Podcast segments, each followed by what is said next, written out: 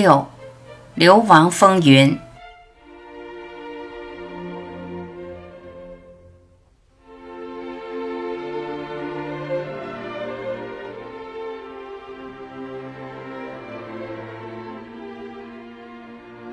人为的灾难往往超过自然灾害，在茫茫的人海中，十六个少年受骗上当，惊慌失措，如寒江的孤舟在风雨中飘摇，突遇恶浪，陷入绝境，如何办呢？这些刚来的学生走投无路，饥饿难忍，纷纷去阜阳二十二中找老同学想办法。人间自有真情在。欺骗奸诈没几人，虽然当时口粮有限，老同学们还是节省馒头送给新同学充饥。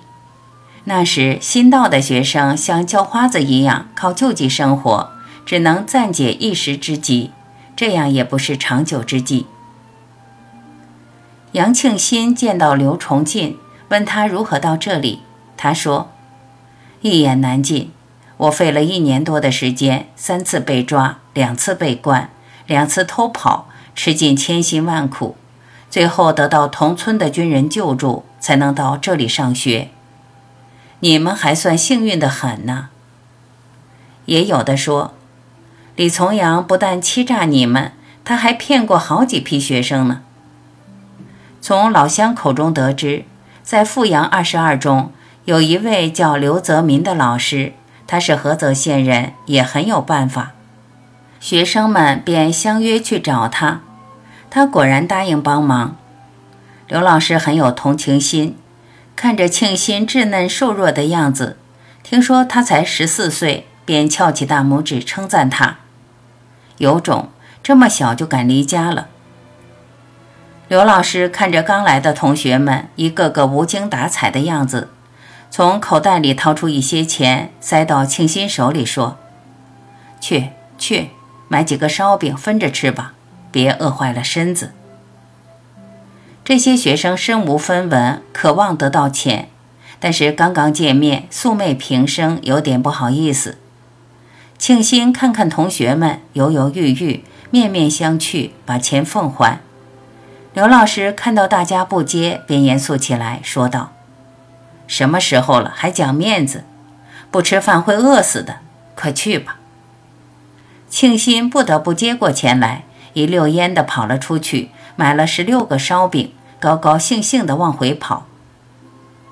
谁料冷不防冲过来一个叫花子，趁他不备，一把抢夺过去，抓着烧饼拔腿就跑。庆新竭尽全力去追，眼看就要赶上了，叫花子急了。对着烧饼吐口水、抹鼻涕，脏乎乎的。庆新愣住了，肚子再饿也不想要了，眼睁睁地看着他包着烧饼狼吞虎咽吃起来，好像几天没吃过饭似的。庆新看着这个人可怜巴巴，转而产生怜悯之心，想到吃亏是福，宽恕待人，也不再和这个叫花子计较了。悻悻地回到同学中间，感到无地自容，自己做事不慎，买了烧饼没吃上，愧对同学，心里酸酸的。当时正值日本鬼子猖狂进攻，国军无力抵抗，在战场上节节败退，竟想出一个怪主意：炸开花园口黄河大堤，放出河水，阻敌进攻。黄水冲向中原大地。四十四个县变为水乡泽国，居民没有一点准备，突遇大水，淹死的百姓不计其数，逃出来的灾民一无所有，出外逃荒，不少人到阜阳，衣食无着，饥饿难忍。这个抢夺烧饼者就是一个灾民。刘老师扶危济困，真是学生的救命恩人，他想方设法到处打听。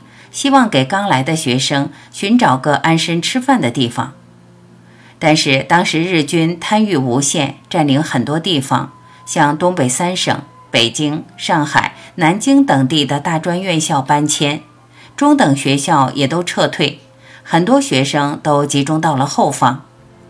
这些学生为抗日救国，不当亡国奴，挽救民族的危亡，跟随政府流动。被统称为流亡学生，全靠政府拨款救济他们。那时中国西部比沿海经济落后，战争开支大，大后方的缩小，物价的上涨，周多僧少，流亡学生早已成为政府的大负担。虽然刘老师绞尽脑汁，好话说尽，仍没有找到学校同意收留刚来的学生。他费尽心血，最后找到一条出路，把这些学生介绍到西边，两百公里外的林泉暂住。临行前写了封介绍信，并鼓励他们，不论遇到什么情况，都要勇往直前，不要气馁。他们十六个离家求学的青少年再次踏上征途，一路风餐露宿，忍饥挨饿，赶到临泉，找到郭玉增老师，交给他介绍信。他将刚来的学生。安置在暂时失业的招待所里，组成学生大队。虽然条件简陋，身处战时有吃有住，也不敢存什么奢望了。上学问题也指日可待。他们听说河南叶县正在建设苏鲁豫皖边区学院及附属中学，需要一年才能完工，建成以后才能招生入学。他们不得不安心住下来。伙食很差。口粮不足，处在半饥饿状态，大家都忍耐着。两个月后，学生大队再迁叶县，生活条件仍然不好，大家无怨无悔地付出，做些力所能及的工作，如上街演讲、演出话剧、印发传单、组织保甲联防，还在农忙时节帮助民众干活、除草、收割、打蝗虫等。傍晚闲下来，庆心不由自主地想家，眼泪也就立即滚动，想着疼爱他的父母，想着泪眼盈盈的妻子，心里默默念叨他们，盼望着家信。心里想，父母妻子一定也在念叨着自己，盼望着亲人消息。可是战乱时期，邮路不通，即使通邮，自己手里也没有那几角钱来做邮费。越想越不是滋味，睡下去老做噩梦。杨庆新身体原来瘦弱，六月三伏天下河洗澡，身上也会起鸡皮疙瘩。离开家后，经过长途跋涉，饥一顿饱一顿，艰苦生活锻炼了他，学习欲望得到满足，生活虽然艰苦，心中却充满希望，身体强壮多了。睡在露天里也不会伤风。一餐能吃四个大馒头，如果有的话，要是母亲知道，她一定会很高兴。可是音信不通，无法告诉她，甚感可惜。一九四二年秋，叶县的校舍还没竣工，就进行招生考试，按成绩分班，编到各年级上课。庆新文理各科都好，只有英语较差，他被分配在初一。他们的学校纪律严明，采用军事化管理，不分班而分队，一队一百余人分成三个区队，上课、睡觉、运动都是统一行动。东方欲晓，起床号一响，同学们迅速起床，赶到操场排队。执行官带着队伍跑步前进，到几公里外的河边用河水洗脸。冬季砸碎河冰，水凉透骨，搓手取暖，然后回校参加早操。大操场上五千多人统一指挥，行动守规，整齐不乱，很是壮观。早操过后，八点钟上课，课本很少，十几个同学只有一本，时间难以分配，学习的机会求之不易，得知便更为珍贵。希望不易实现，实现便更为香甜。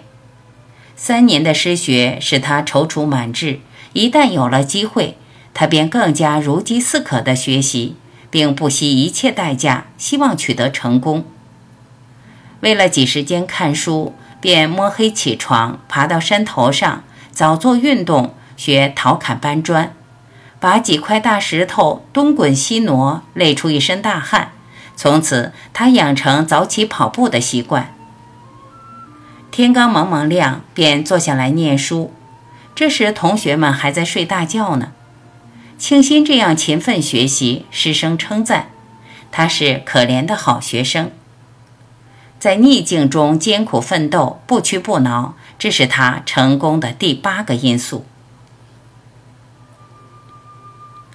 练习本和纸张更是缺少，哪里有钱购买，只能跑到商店里和老板说好话，再三哀求，要来用过的旧本子，利用反面书写。钢笔更不能奢望，从垃圾堆里捡来的旧钢笔尖绑在筷子上。写秃了，用钝了，就放在石头上磨，磨尖了再用。一个破钢笔尖伴随他学习，整整用了四年。墨水也是利用废物就地取材，刮点锅底灰，用水胶调成墨汁。他们面对重重困难，因陋就简，勤学不辍。当时他们正是长身体的时期，饭量大，却只能一日两餐，半饥半饱。每人每餐一个半斤重的大馒头，十个人一碗盐水，馒头蘸盐水，吃得津津有味。要是哪天多几个油星，或有几片萝卜，就算改善生活了。尤其是上午，饿得肚子咕咕作响，不到正午，他就提出抗议了。一个个学生变成小馋猫，多么希望伙夫开恩，多做几个馒头，能够填饱肚子啊！十二点是开饭的时间，大家整队去饭厅，只听得一阵稀里呼噜之声，狼吞虎咽，馒头和盐水瞬时就不见了。晚餐与中餐没有区别，也是馒头加盐水。晚饭以后是自由活动，学校生活虽然艰苦，心中却感到欣慰。面对艰难，他们鼓起勇气去承受一切。个个变得自信和坚强。由于共同生活，又结识了一批好友。庆新和几位要好的同学，也是山东同乡，如王自立、石文祥和张维新等，常常聚在一起讨论时局，希望战事早日结束，回家返乡探望父母。那时人人想家念家，情绪强烈，但是苦无机会。一九四二年，鲁西南发生百年不遇的大旱，农田绝产，生活困难，老百姓靠树皮草根充饥。大批灾民为了逃命，成群结队，背井离乡，四处逃荒，沿途要饭，露宿街头，苦不堪言。有的跑到微山湖，有的逃到洋河，有的卖儿卖女，冻饿而死者十之二三。旱灾刚过，又发生蝗灾。那遮天盖地的蝗虫不知从何而来，吞噬着庄稼叶子，如老牛吃草一般，发出哗哗的响声。农民辛辛苦苦种出的作物，眼看成熟，几个小时过后就被蝗虫吃光。同学们听逃荒的灾民说，鲁西南灾情严重，人们心急如焚，很是为家人的安危担忧。